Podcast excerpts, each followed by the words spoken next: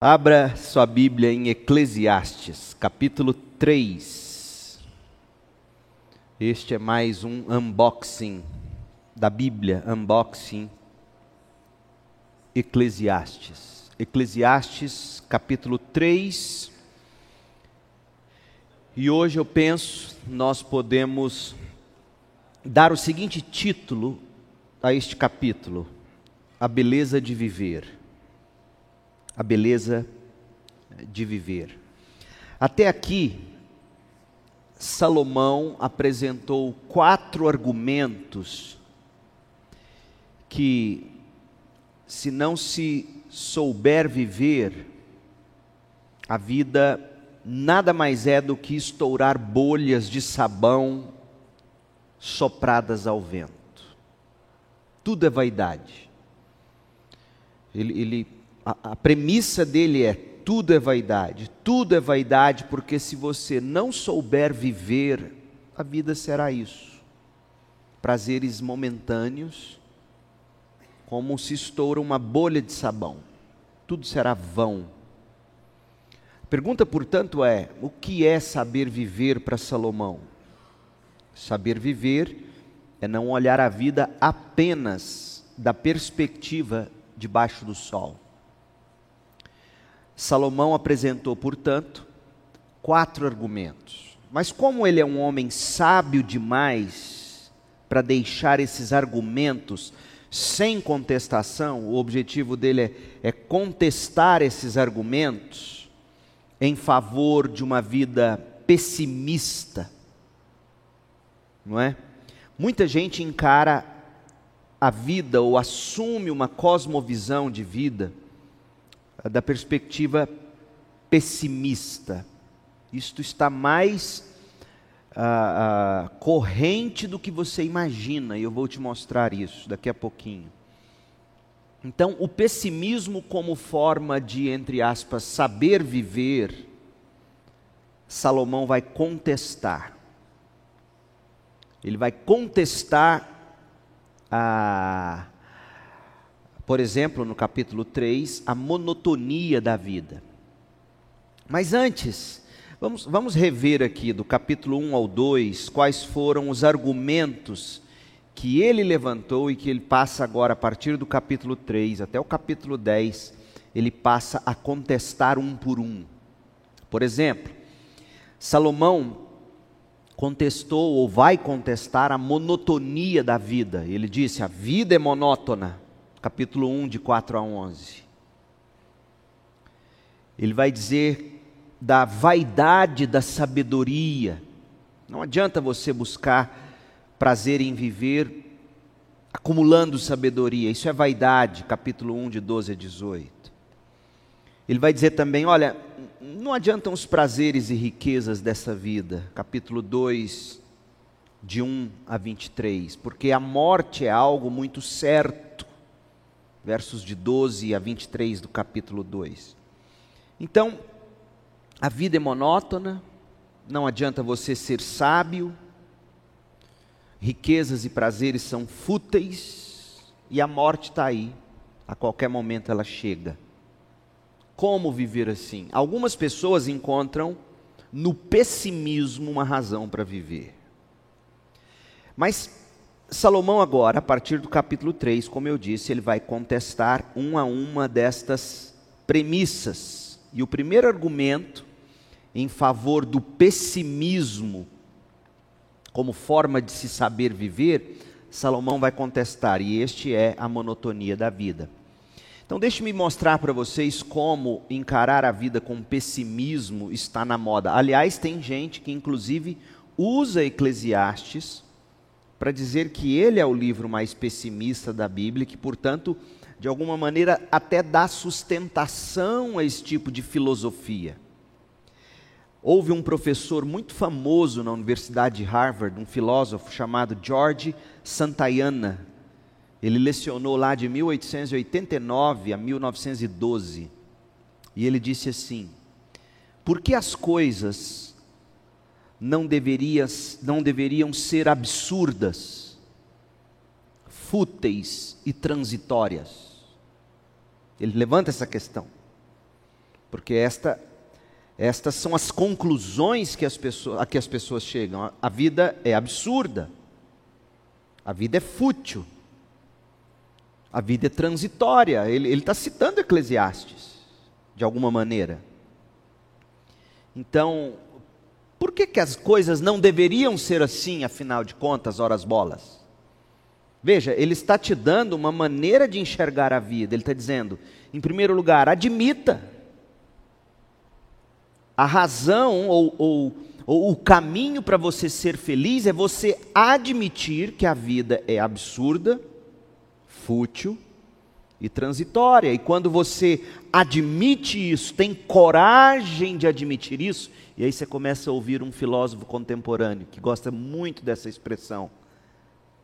Vamos falar dele daqui a pouco. Coragem para admitir que a vida é absurda, que a vida é fútil. Por que, que a vida não deveria ser absurda, fútil e transitória? Veja que ele não ele não apresenta explicações, pelo menos não aqui nesta frase, ele apenas parte do óbvio. As coisas são absurdas, fúteis e transitórias. Então, não vamos questionar que seja assim. E aí ele completa: elas são assim, absurdas, fúteis, transitórias. Elas são assim, nós somos assim. E ambas as coisas se dão muito bem juntas. Ou seja, a vida ser assim, nós sermos assim, isso dá, dá muito bem. Vamos, vamos aprender a conviver com isso? Vamos aprender a viver com os absurdos? Com as futilidades, com a transitoriedade. George Santayana, professor de filosofia em Harvard. Outro, Joseph Wood Crutch, professor de inglês e de, de literatura na Universidade de Columbia, Washington, Estados Unidos, de 1937 a 1952. Olha, olha como ele encontrou força para viver, olha, olha no que ele achava a vida como bela. Olha o que era a beleza da vida para ele. Ele diz assim: não há razão para supor que a vida de um homem tenha mais significado do que a vida do inseto mais insignificante que rasteja de uma aniquilação para outra. O inseto vive fugindo de ser esmagado, rasteja pelo chão, fugindo de ser esmagado. Então ele está dizendo: então não há razão para supor que o ser humano tenha mais significado do que um inseto mais insignificante. E que, portanto, a vida consiste em nós rastejarmos fugindo de uma aniquilação para outra, fugindo de ser esmagado. A vida consiste nisso. Gente assim forma a visão de mundo de milhares de pessoas.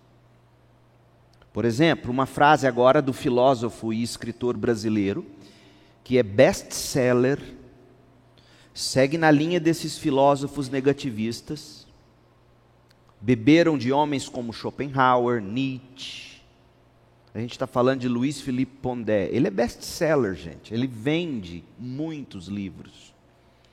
Em 2012, ele tuitou o seguinte: o pessimismo dá à pessoa um certo tom de profundidade. A melancolia, diz ele, sempre foi chique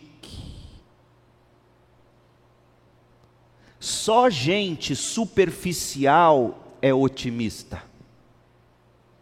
Daí ele vai chamar o cristianismo de superficial, não neste texto, mas em outros contextos, porque todo mundo que tem alguma visão otimista da vida, ele vai dizer, não avaliou a vida, não avaliou a vida profundamente o bastante. É gente superficial que acredita em mitos Gente, isso aqui está em toda parte. Agora, se você acha que era brincadeira de rede social, já que ele postou no Twitter, ouça o pequeno trecho do livro que ele lançou em 2018, chamado, olha o título, Contra um Mundo Melhor. Porque para ele a ideia de que é possível um mundo melhor é uma utopia. Então, contra um mundo melhor, ensaios do afeto. Ele apresenta o livro, ele começa a apresentação do livro com as seguintes palavras: abre aspas. Vende muito escrevendo isso aqui. Eis que eu fico encabulado. Não, nada contra ele, pelo contrário, eu nutro uma profunda simpatia por ele. É um homem sério no que ele faz, um homem respeitoso, respeita a nossa fé, mais do que os próprios cristãos respeitam uns aos outros. Eu nunca vi Luiz Felipe Pondé agredir verbalmente um crente como eu ouço crentes na internet fazendo isso. É um homem distinto, educado. Mas infelizmente eu não, não consigo concordar com, com isso. Mas olha a visão de mundo que ele apresenta. Ao longo dos ensaios e dos fragmentos do texto, o leitor perceberá que eu sou contra um mundo melhor, que sou cético e que carrego uma sensibilidade trágica eu já fecharia o livro, eu vou ler um negócio desse. A vida já é uma desgraça o bastante para eu abrir nas primeiras, a, a, primeira linha do livro, ele está explicando o livro. Essa é a cosmovisão dele, ele diz: ao longo dos ensinos e dos fragmentos, ele está chamando o texto dele de fragmentos, um livro. O que, é um livro feito de fragmentos? Ele está dizendo isso, não tem muito sentido aqui são fragmentos. Eu fecharia. O mundo já é tão fragmentado para eu ler fragmentos. Mas, mas ele faz isso propositadamente. Essa é a cosmovisão dele. Porque para ele ser feliz é você ter coragem de dizer o seguinte: não há e nunca haverá um mundo melhor. Isso é totalmente contra a visão cristã de Deus. E aí, nesse sentido, ele vai equiparar, ele homens como ele, já ouvi dizer isso, ele vai equiparar, por exemplo, o comunismo, o socialismo, com o cristianismo, no sentido de dizer que são visões de mundo utópicas, que sempre buscam um mundo melhor. E ele diz: Eu sou contra isso.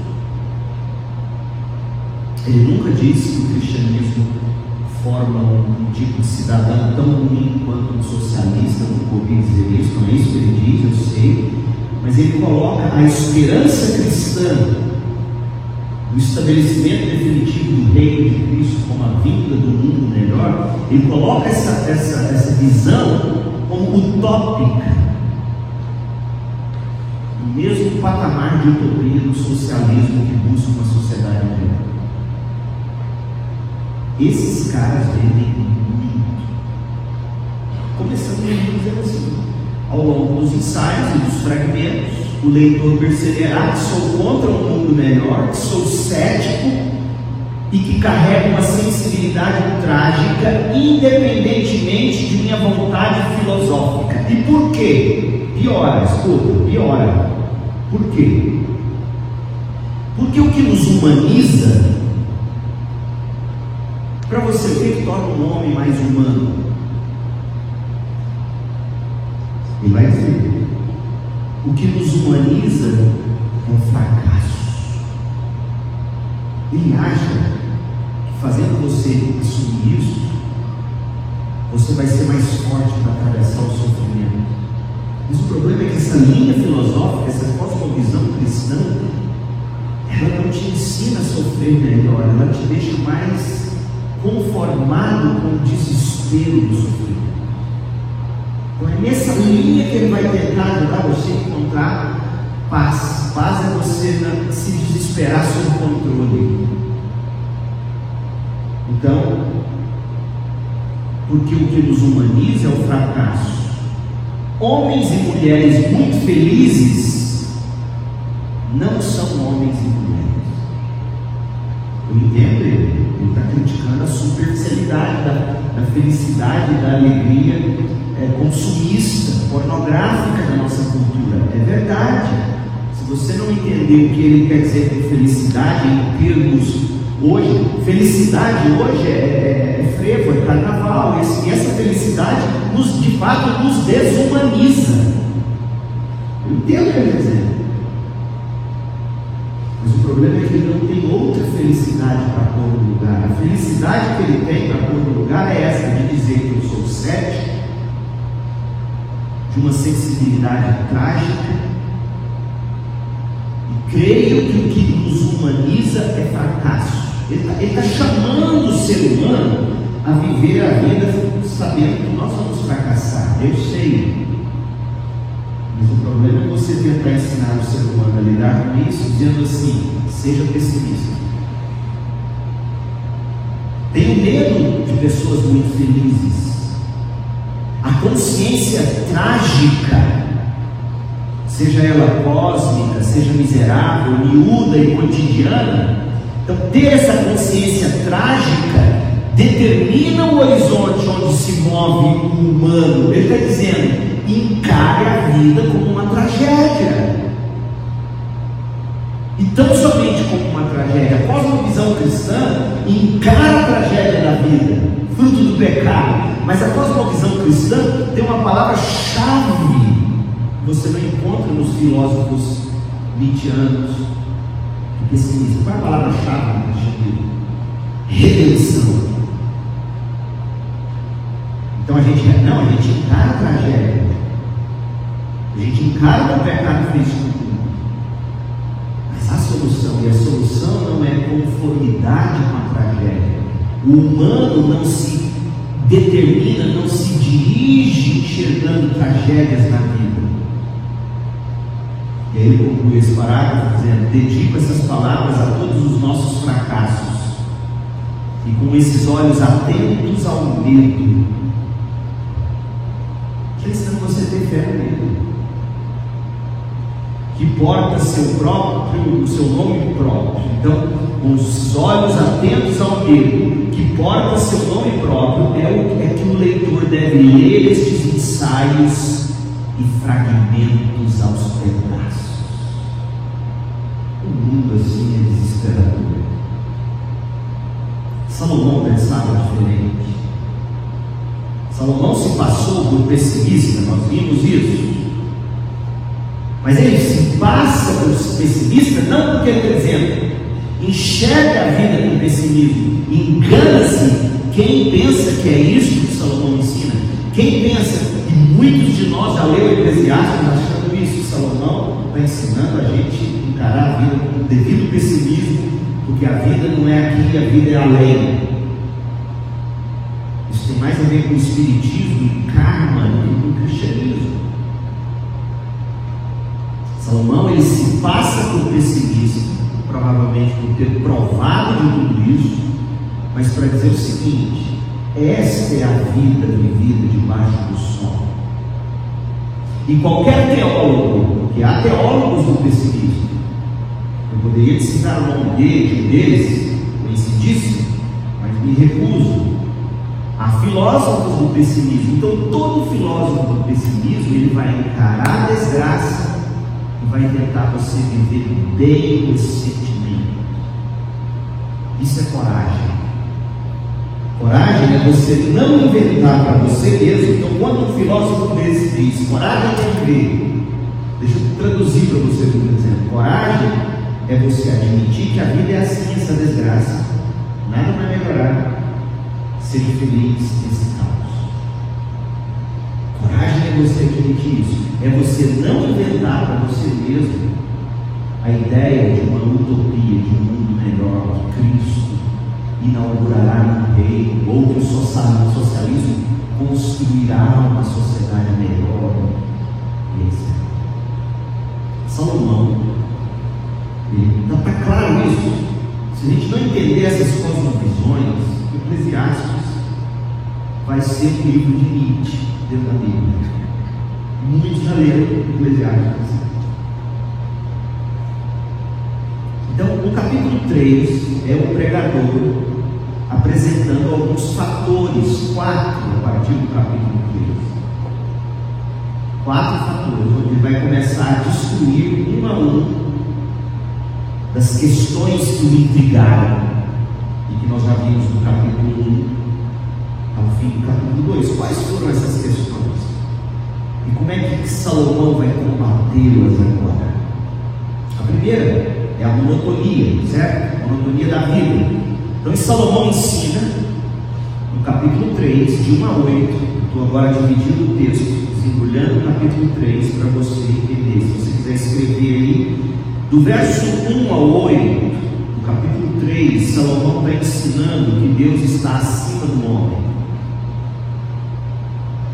Há Deus que controla acima e além do tempo. Por isso que ele vai dizer: há tempo para isso, há tempo para aquilo. Essa é a parte do Eclesiastes que fala que há tempo para nascer, tempo para morrer, etc. Nós vamos entrar nisso.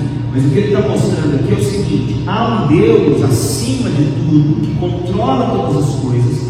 Ele é um Deus acima do tempo, além do tempo, mas ele penetra no tempo e controla o tempo.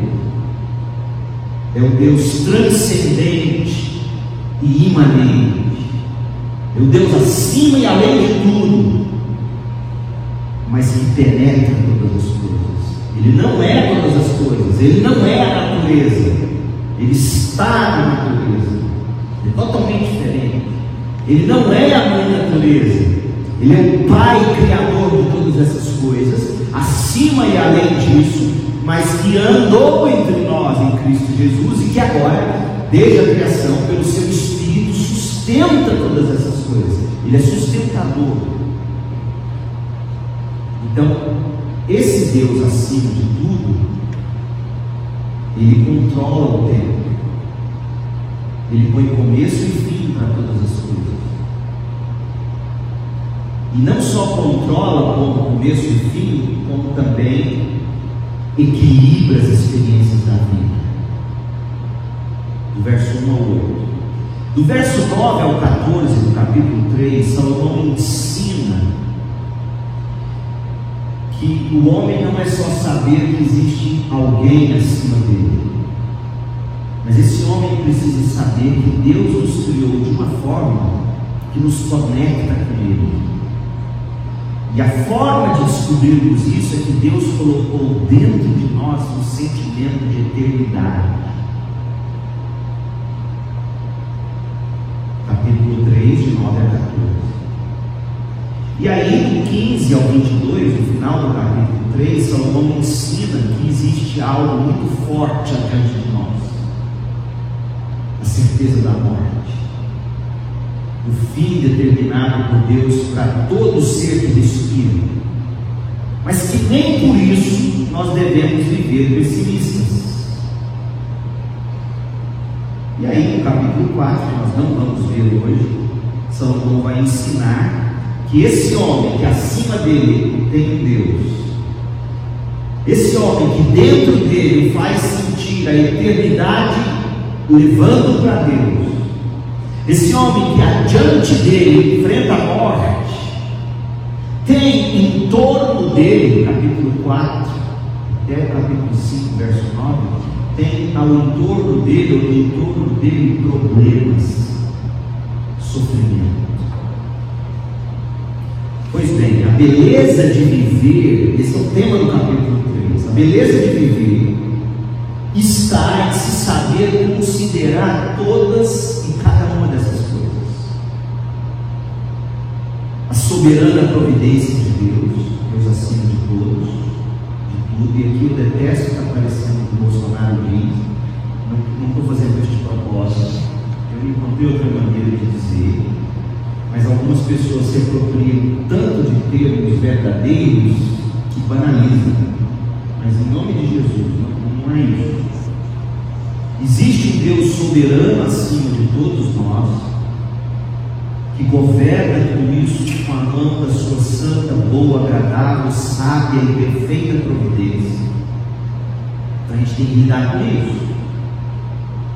A gente tem que lidar com esse sentimento interno de constante insatisfação. A gente tem que lidar, em terceiro lugar, com a fatalidade da morte as tribulações na vida. Então, Salomão, esse livro é tremendo, é o livro mais difícil que eu já estudei para ensinar. mas que ao final de cada capítulo ou trecho eu me encanto mais. Então, Salomão está ensinando a gente lidar, para você ter uma cosmovisão cristã, para você ter uma visão de mundo correta, para você saber onde está a beleza da vida, você tem que lidar com essas quatro questões. Quais são? Soberania de Deus, capítulo 3, de 1 a 8 insatisfação humana, capítulo 3, de 9 a 14. Morte, capítulo 3, de 15 a 22. E tribulação, capítulo 4 até o capítulo 5, verso 9. Então, como, como fazer sentido de cada uma e de todas essas coisas? Soberania, insatisfação, morte tribulação. Porque veja, se você pensar morte e tentar fazer sentido da morte, sem levar em conta a soberania de Deus, você cai nessa dos filósofos pessimistas. Se você pensa insatisfação sem soberania de Deus, Se você tira e fala, não, a vida é sofrimento, e não encara o Deus soberano com boa, agradável, perfeita e sábia providência, a vida é um caos. Então, como, como um remédio, o médico te passa uma fórmula de remédio. Se você de repente for tomar só um daqueles ingredientes em doses erradas, você pode até morrer. Mas se você mistura tudo na dose certa, cura você. E é isso que Salomão quer fazer com um, um grande fármaco espiritual. Ele quer saber você e eu misturarmos tudo no balão de ensaios, soberania, insatisfação, morte, tribulação. E aí você entender, essa é a fórmula para a beleza de vida. Certo?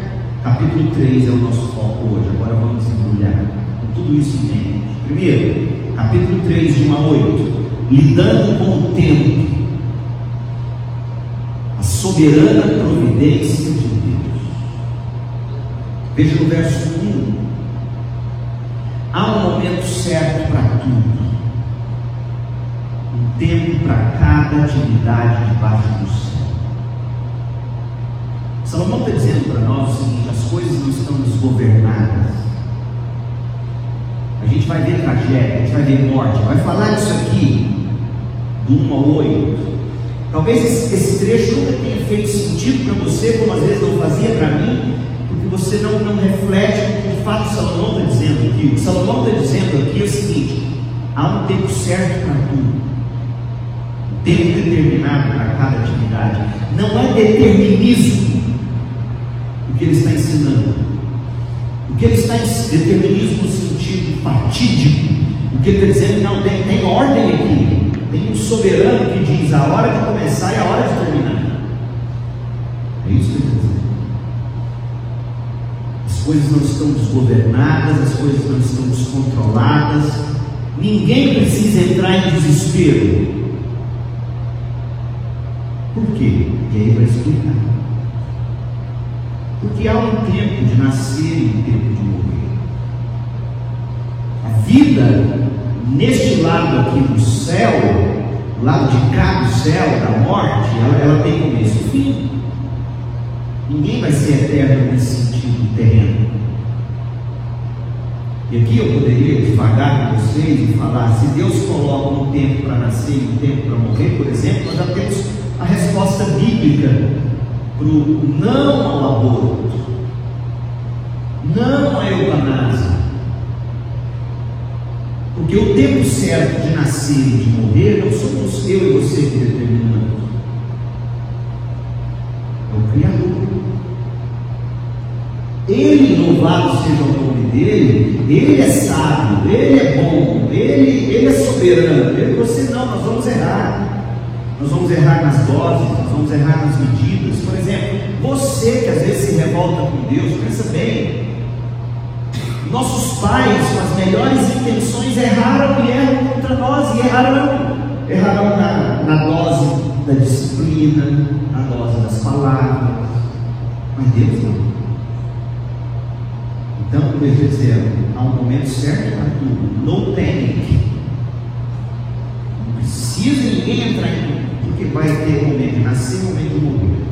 E eu, Senhor, digo quando isso será, tá bom? Tempo de plantar, tempo de colher plantações, o ritmo da vida. Veja, ele está passeando por todas as esferas para dizer o seguinte: nada está fora do controle.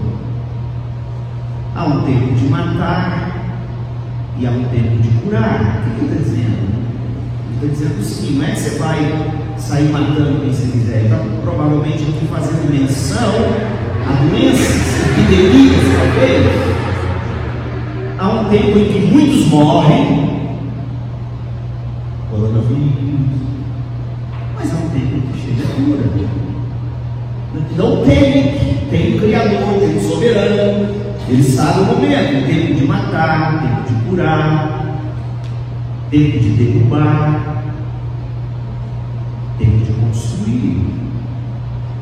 tempo de demolições na vida, em algum empreendimento seu, há momentos que você tem que demolir algumas coisas. E como é difícil para as pessoas demolir coisas. E é tempo de construção, tempo de chorar, tempo de rir. Então, assim, ele está dizendo: olha, tem na vida que você chora tanto, no tempo. Choro vem pela noite, mas de manhã vem a alegria. Dizendo isso. Você não pode enxergar a vida simplesmente com as lentes das suas lágrimas. A vida não vai ser só isso, virá o sorriso. Mas você também não pode enxergar a vida apenas com as lentes do seu sorriso, porque virá o choro. Ai, quem aprende com essa soberana providência de Deus? Tempo de se entristecer e tempo de dançar tempo de ficar mais recluso, sério, contido, reflexivo, mas momento de ir para a festa. Tempo de empalhar pedras, espalhar pedras e tempo de agitá-las. Isso aqui é uma alusão às terras palestinas. Nunca fui lá, um dia, se Deus me permitir, irei, mas eles falam de pedras, é um terreno muito pedregoso. Então, uma das maneiras, você vê livro dos reis, capítulo primeiros reis, se não me engano, segundo reis, onde uma maneira de você atacar um determinado povo naquela região era você encher a terra deles de pedra, matar as plantações, impedir-os de plantar. As pedras não apenas destruíam a terra, como tampavam poços de água. Então, o que ele está dizendo aqui é que há momentos na vida em que você tem que espalhar as pedras, talvez para matar determinadas plantações, mas há momentos de recolher essas pedras e construir casa, ponte, e plantar novamente, talvez. Tá? Tempo de abraçar, ou seja, há o tempo de você acolher, mas há o tempo de você dizer tchau. Há o tempo do filho sair de casa, estudar fora, casar, é isso que eu estou dizendo. Aquela, essa expressão, tempo de abraçar e tempo de se afastar, é, na nossa cultura seria há o, tempo, há o momento de dizer oi, que bom que você veio. E há o tempo de você dizer tchau, vá com Deus, o Senhor te abençoe. Eu estou dizendo, aproveite, porque Deus tem começo e fim para tudo. E, gente, geralmente a pessoa não vive bem porque ela não entende isso. Ela se agarra tanto a alguma coisa, ela diz: não posso perder isso. Você vai perder isso. Porque nada disso é eterno. Por outro lado, há tanta gente que se agarra tanto ao sofrimento que diz: Deus, que dia, e acha que nunca vão sair disso. Tem que celebrar o momento para começar e o momento para terminar. Gosto da expressão do Salmo 23, ainda que eu ande pelo vale da sombra da morte, não temerei mal. Eu gosto do verbo andar. Interessante esse Porque não é simplesmente dizendo, eu vou correr pelo vale da sombra da morte, chegar logo do outro lado. Não. Você tem que andar. Você vai chegar do outro lado. Tempo de procurar, tempo de deixar de buscar.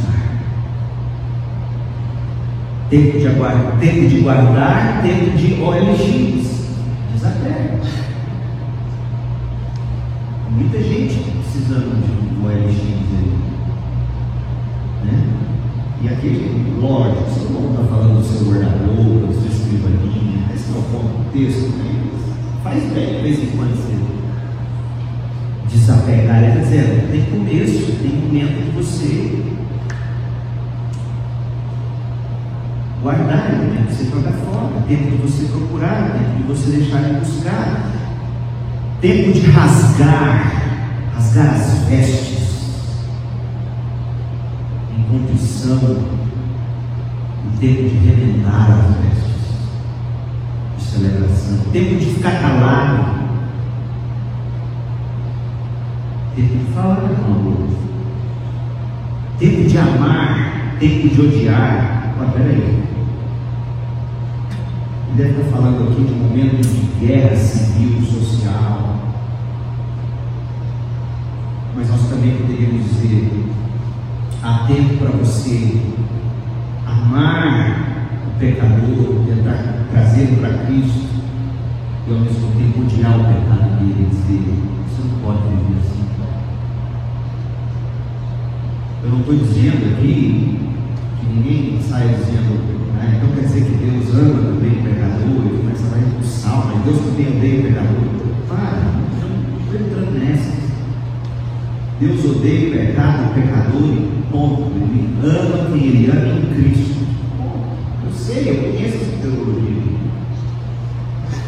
O tempo aqui é de amar, mas é o tempo de odiar, tempo de guerra, tempo de paz.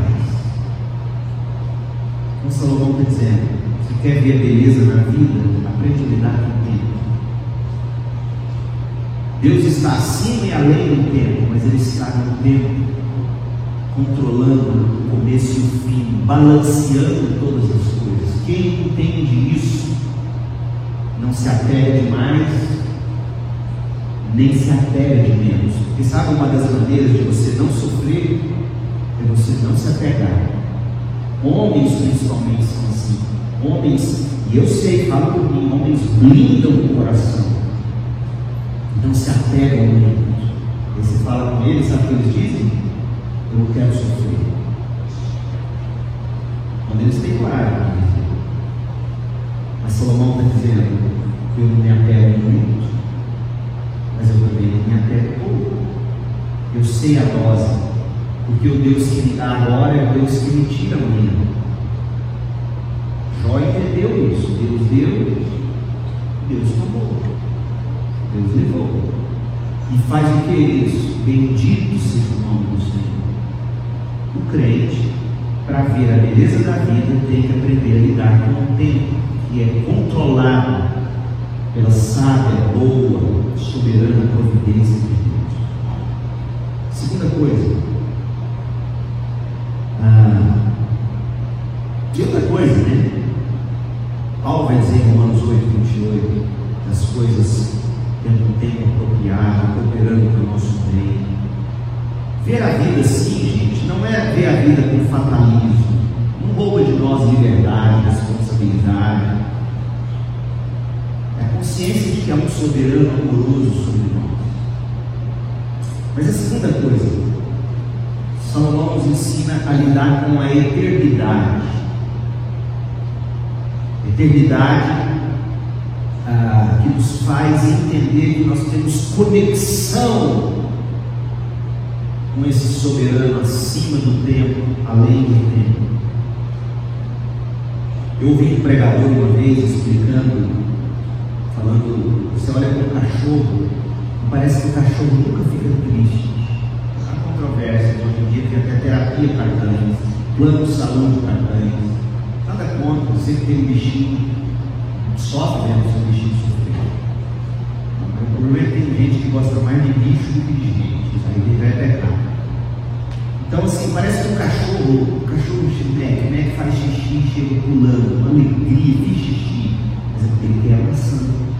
Ele ganha maçã de petisco, um pedacinho de maçã. Se dá maçã, ele já aprendeu. Ele pega um pedaço de maçã na boca, mas ele quer mais. Aí ele vem, encosta um focinho com a maçã na boca, na minha perna. Aí ele vê que eu ponho o resto da maçã no saquinho para guardar. Aí ele coloca para mim, come feliz. Satisfeito. É o cachorro. Por quê? Porque o cachorro foi feito para esse mundo. Nós não. Come uma maçã na boca. Come três. Você está sempre querendo mais. Por quê?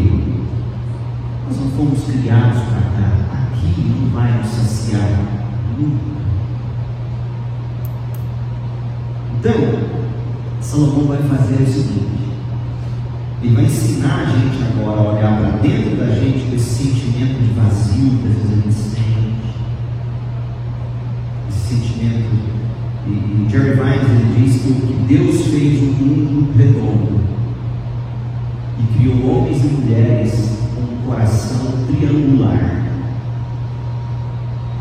O mundo nunca caberá no triângulo. Então nada aqui vai nos satisfazer. O máximo que para isso foram criadas vão nos apontar para Deus. Eu e você sentimos fome pelo menos dois motivos. Deus nos criou assim para nos ensinar pelo menos duas coisas. Existe algo que mata essa fome.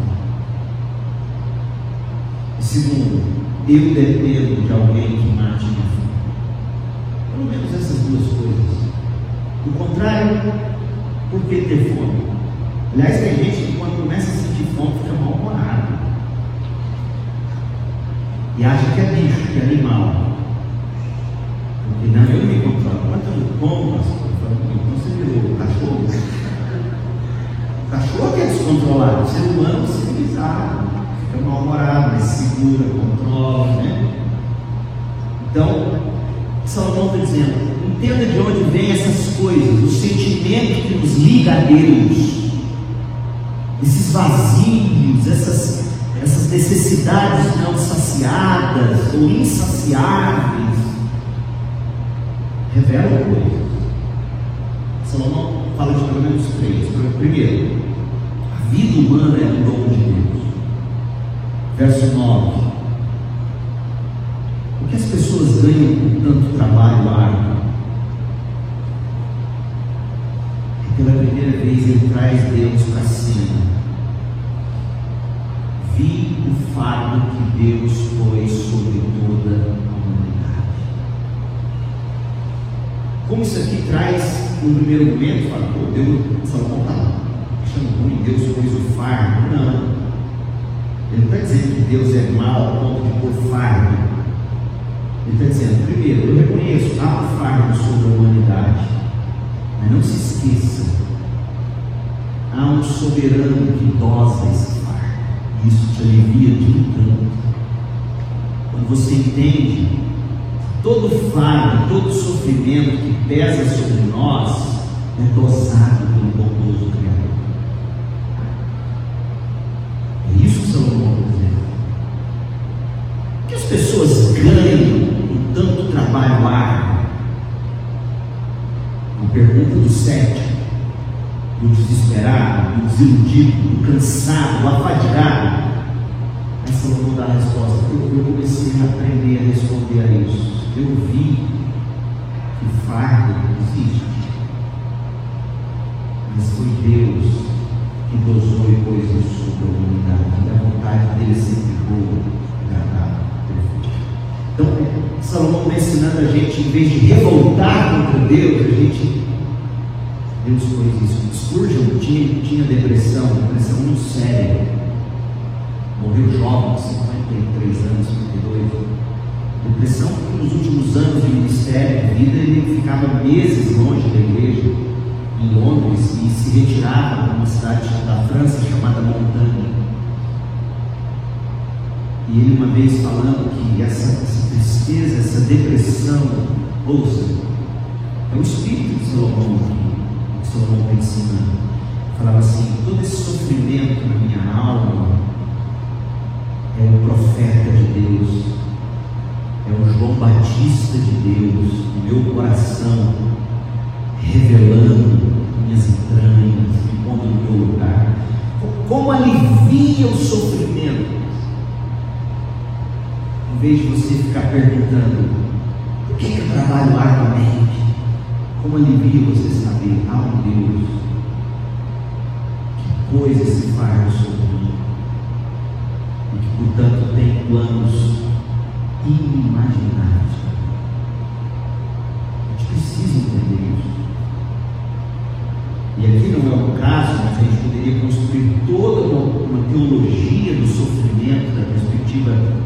judaico-cristã.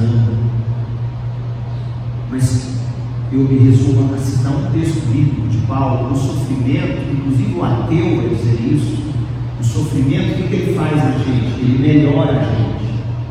Mas para o cristão o sofrimento não é só isso. Não é só ferramenta de melhoramento. Para o cristão, Filipenses 3, 9 e 10, o sofrimento nos permite ter um tipo de comunhão com Cristo que de outra forma, sem sofrimento, nós não teríamos.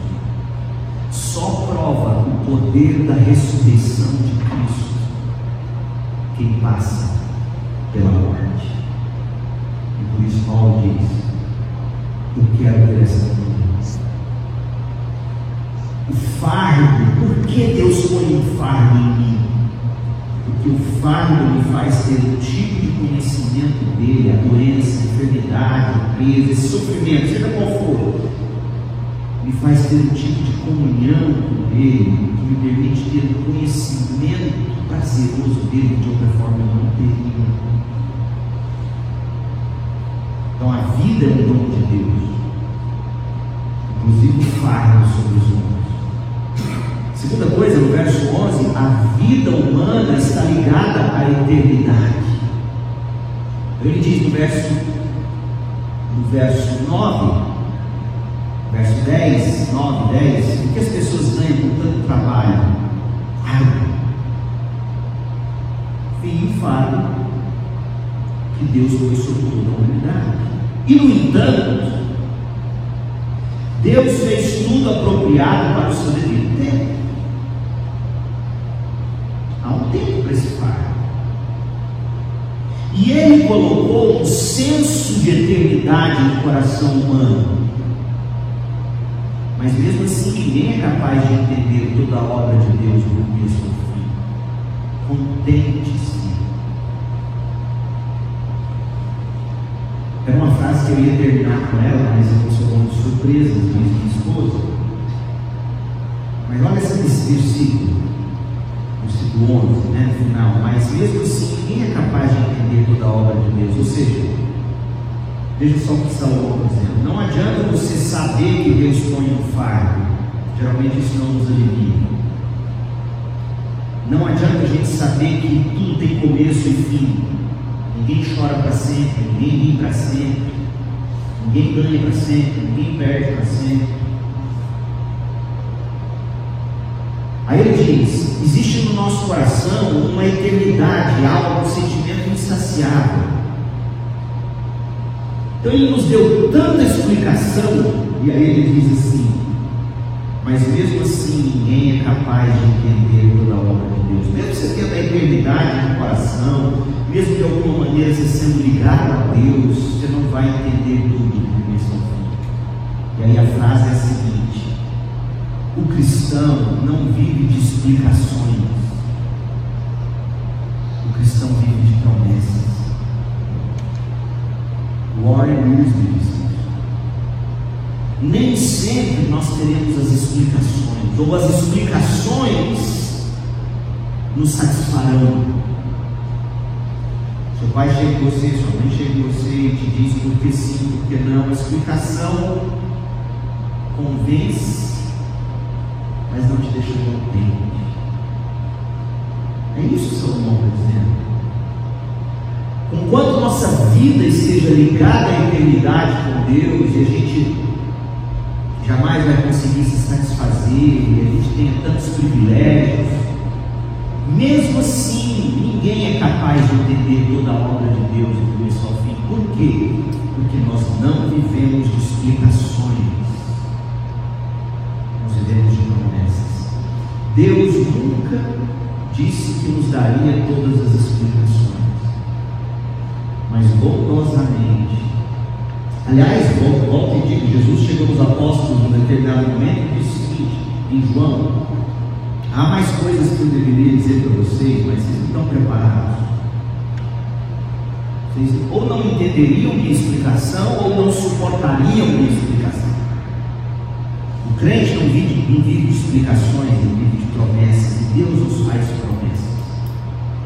Quais promessas, por exemplo, estariam aqui nessas palavras que a gente leu?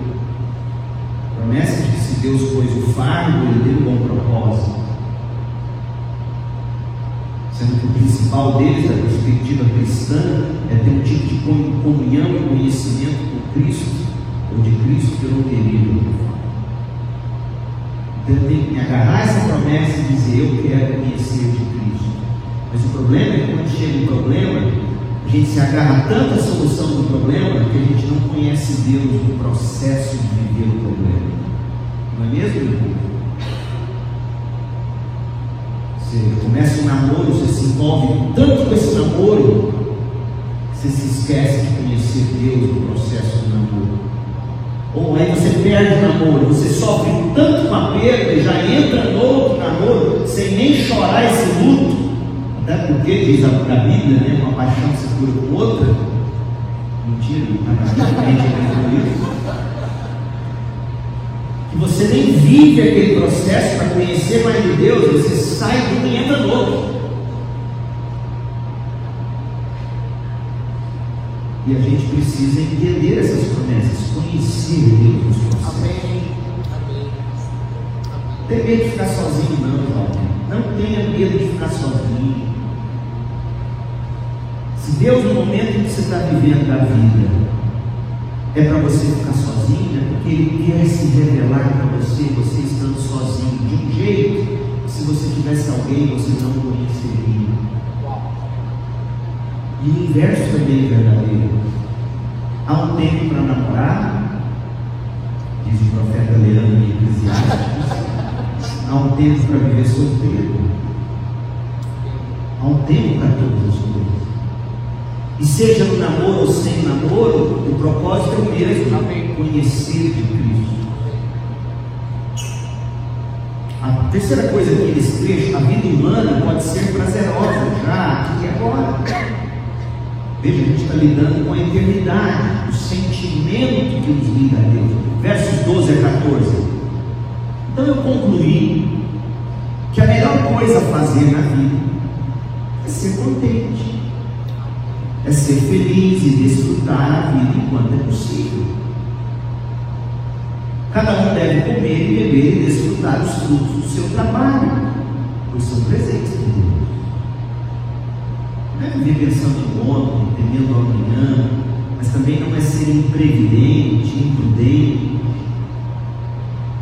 E sei que tudo que Deus faz é definitivo, não se pode acrescentar ou tirar nada. O propósito de Deus é um só: que as pessoas o temem. Para quem acha que temer a Deus é algo sem graça, você precisa ler Neemias 11, que fala o prazer em temer o nome do Senhor. Se você acha que temor é algo que não dá alegria, pergunta para quem pula, pula de body jumping. Você acha que quem pula de body jumping não tem, não tem medo, aquela adrenalina? Quem, quem, quem decide subir o Everest sabendo que morre, cadáveres ossados estão enterrados na neve, e eles com aquele medo misturado com prazer. Deus nos criou com um tipo de temor prazeroso. Eu não sou desse tipo, para mim é muito difícil. Você nunca vai ver pular no paraquedas, apesar de que eu prometi Samuel, quando eu fizer 50 anos, eu vou pular junto. Mas nós vamos disse para ele que era abraçado. Não sei se você vai querer um homem abraçando de trás. Mas é o pai dele. E eu vou Não sei se eu vou cumprir essa promessa. Porque eu, como é que eu pulo? Eu não fui feito para voar. Graças a Deus, o Senhor Jesus me prometeu que quando Ele me buscar, Ele vai enviar anjos. Eu não vou precisar sair batendo vazio como o no filme, né? Os anjos vão me levar. De preferência, tapando meus olhos e cantando céu e no céu, enquanto eu esqueço das alturas. Então, a vida humana, está dizendo o texto, ela, ela tem seus prazeres aqui e agora, que nos apontam para Deus. A gente tem que aprender a lidar com, essa questão da eternidade no coração. Essas coisas não vão me preencher, mas eu também não posso deixar de desfrutá-las, sabendo que essas coisas me apontam para um prazer maior, superior. E amanhã, na palestra sobre sexo, quem vier virá, porque Deus criou o sexo. Porque o prazer sexual, para o que, ele nos aponta? E por que no céu ninguém vai transar? Ai, sem graça. Não. Calma, você acha que Deus é bobo? Acha que Deus não sabe o que faz? Eu vou tentar gravar a palestra de manhã, ouvirem depois, mas a ideia é essa. Thomas Watson, o pastor Curtano, diz assim: a eternidade dos piedosos é um dia que não tem pôr do sol. Viu como o pôr do sol pode ser deprimente? A eternidade dos piedosos é um dia que não tem pôr do sol. São os puritanos que vivem assim. E hoje a gente fica aí, você vai ter sucesso, você vai ter sucesso. gente. A eternidade dos piedosos é um dia que não tem pôr do sol. Quem sofre de pânico sabe que é isso. Aí ele completa: a eternidade para os ímpios é uma noite que não tem nascer do sol. A atitude apropriada para nós tudo isso é temer a Deus. Ele diz no verso 14. E a última parte, lidando com a morte. A sabedoria que nos ensina a viver. Salomão já mencionou a morte no capítulo 2, de 12 a 23, e ele vai abordar o assunto várias vezes, ainda antes de terminar o livro, lá no capítulo 4, no 5, no 6, no 8, no 9 e no 12.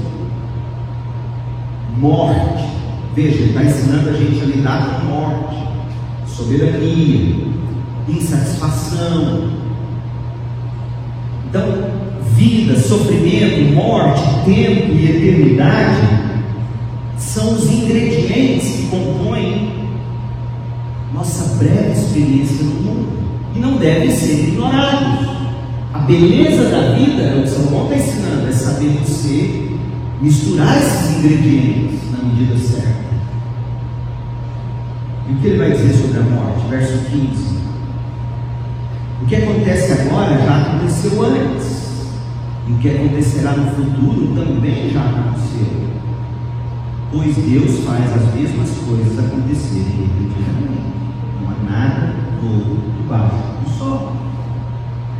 E isso não é para a gente entrar em desespero, é para a gente saber que. Gente, pergunte a um cientista o que é uma pesquisa científica se não você lidar com elementos que se repetem, portanto permitem você pesquisá-los. Não haveria ciência se não houvesse monotonia. Repetição, mesmice. Não haveria. Se cada molécula resolvesse, não existiria vida se cada molécula decidisse, cada átomo, cada DNA decidisse ser algo diferente a cada milímetros de segundo. Tudo desintegraria, viraria um Não existiria vida. Não existiria gente. As coisas se repetem, são cíclicas. Isso permite existirmos. Eu seria um Transformers, boom, de repente eu viro um carro, ultra, como é que chama lá? Ultron, como é que chama? Eu viveria um, eu viraria um ghost, não, mas graças a Deus eu engordo, emagreço, mas as coisas se repetem. novidade. Verso 16: Observei também que debaixo do sol há maldade onde deveria haver justiça. Você está lendo as notícias do Brasil. Sim, até os, os tribunais são corruptos, meu Deus do céu. Posso nem falar STF aqui ou qualquer outro. Observei também que debaixo do sol a maldade que deveria haver justiça. Sim, até os tribunais são corruptos. Não há novidade alguma, meu povo. Não há nada novo debaixo do sol. A questão é como nós, enquanto cristãos, devemos reagir a isso de uma forma que glorifica a Deus. O que nós estamos vivendo no Brasil não é nada novo. Aliás, pergunte como era na Babilônia. Como era em Roma. A Roma que crucificou nosso Senhor. Direito ao contraditório. E Jesus se submeteu e falou assim: Você quer saber uma coisa? Meu pai te deu essa autoridade para me levar para isso. Eu vou me submeter. Eu vou me submeter a essa injustiça soberanamente decretada pelo meu pai. No lugar de Jesus, virando o Pilatos lá e falando: Você sabe quem está falando? Sua esquerda ao pai. Sabe quem você está falando? O cara vira e fala assim: Você sabe que tenho autoridade para te livrar dessa. Eu sei, sei que você tem. Respeito, meu pai te deu.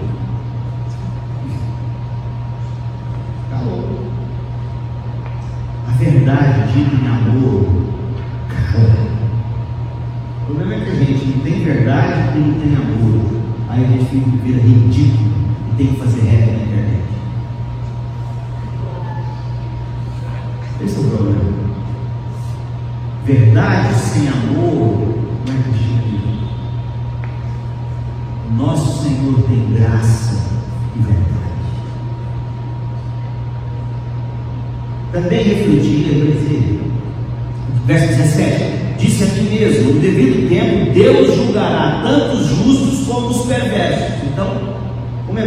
é saber que não vai ficar impune mas não é com lavatório que vai resolver. Por mais que talvez tenhamos que ter assim. Não é lava jato para resolver, por mais que a gente tenha que lutar por uma justiça mais justa. É óbvio. Sou contra essas coisas. Mas eu também eu sou cego, bobo e todo de achar que isso vai resolver. Que vai resolver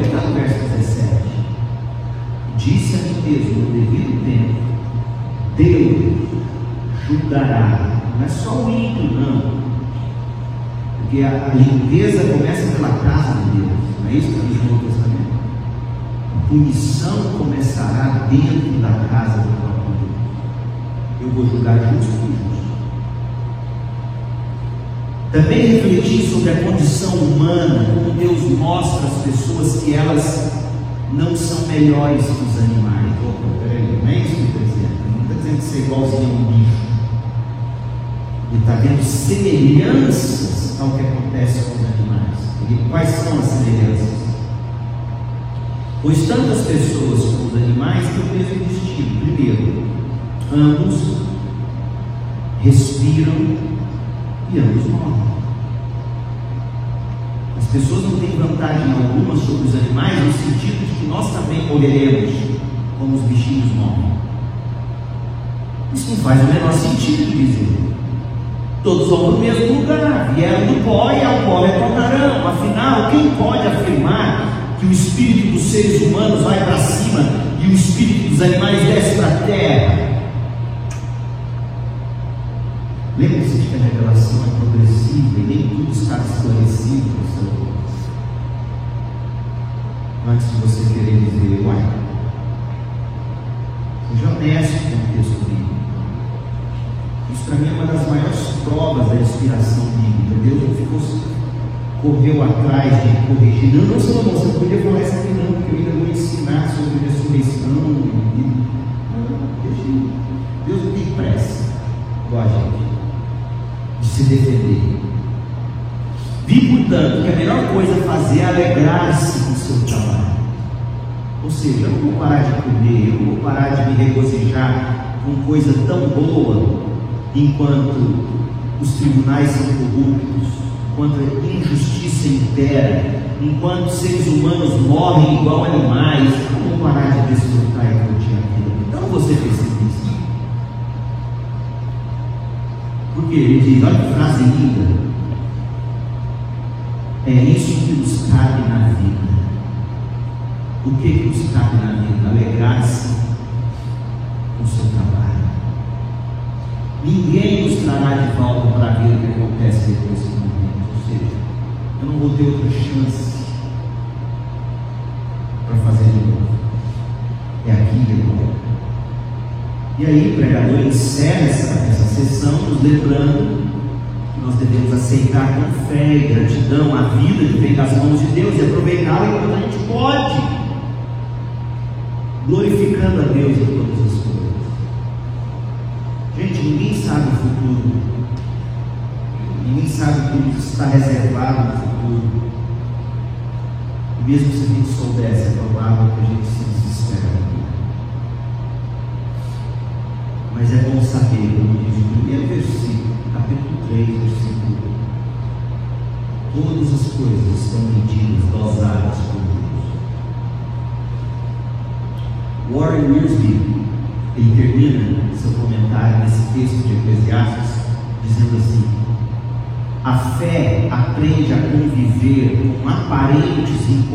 inconsistências e absurdos.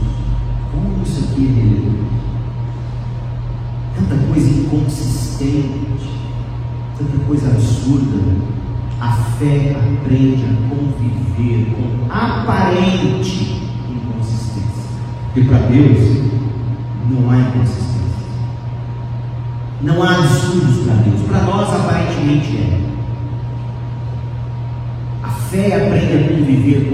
aparentes inconsistências e absurdos, pois vivemos de promessas e não de explicações. Não podemos explicar a vida, mas devemos viver a vida desfrutando Salomão nos chama a aceitar a vida, desfrutar um dia de cada vez e ficar satisfeito. Nunca devemos estar satisfeitos conosco mesmo, mas devemos estar satisfeitos com o que Deus nos dá nesta vida. E eu acrescentaria com o que Deus é e promete ser para nós em Cristo. Porque se nós crescermos em caráter e piedade, se nós aprendermos a viver pela fé, com esperança, exalando amor, a gente vai poder dizer como Paulo, aprendi a me contentar em toda e qualquer circunstância. Aliás, se você ler Filipenses capítulo 4, a partir do verso 10, quando Paulo está lá agradecendo a oferta que ele recebeu dos filipenses, sabe o que ele agradece? Ele não agradece porque eles mandaram dinheiro. Pode ir.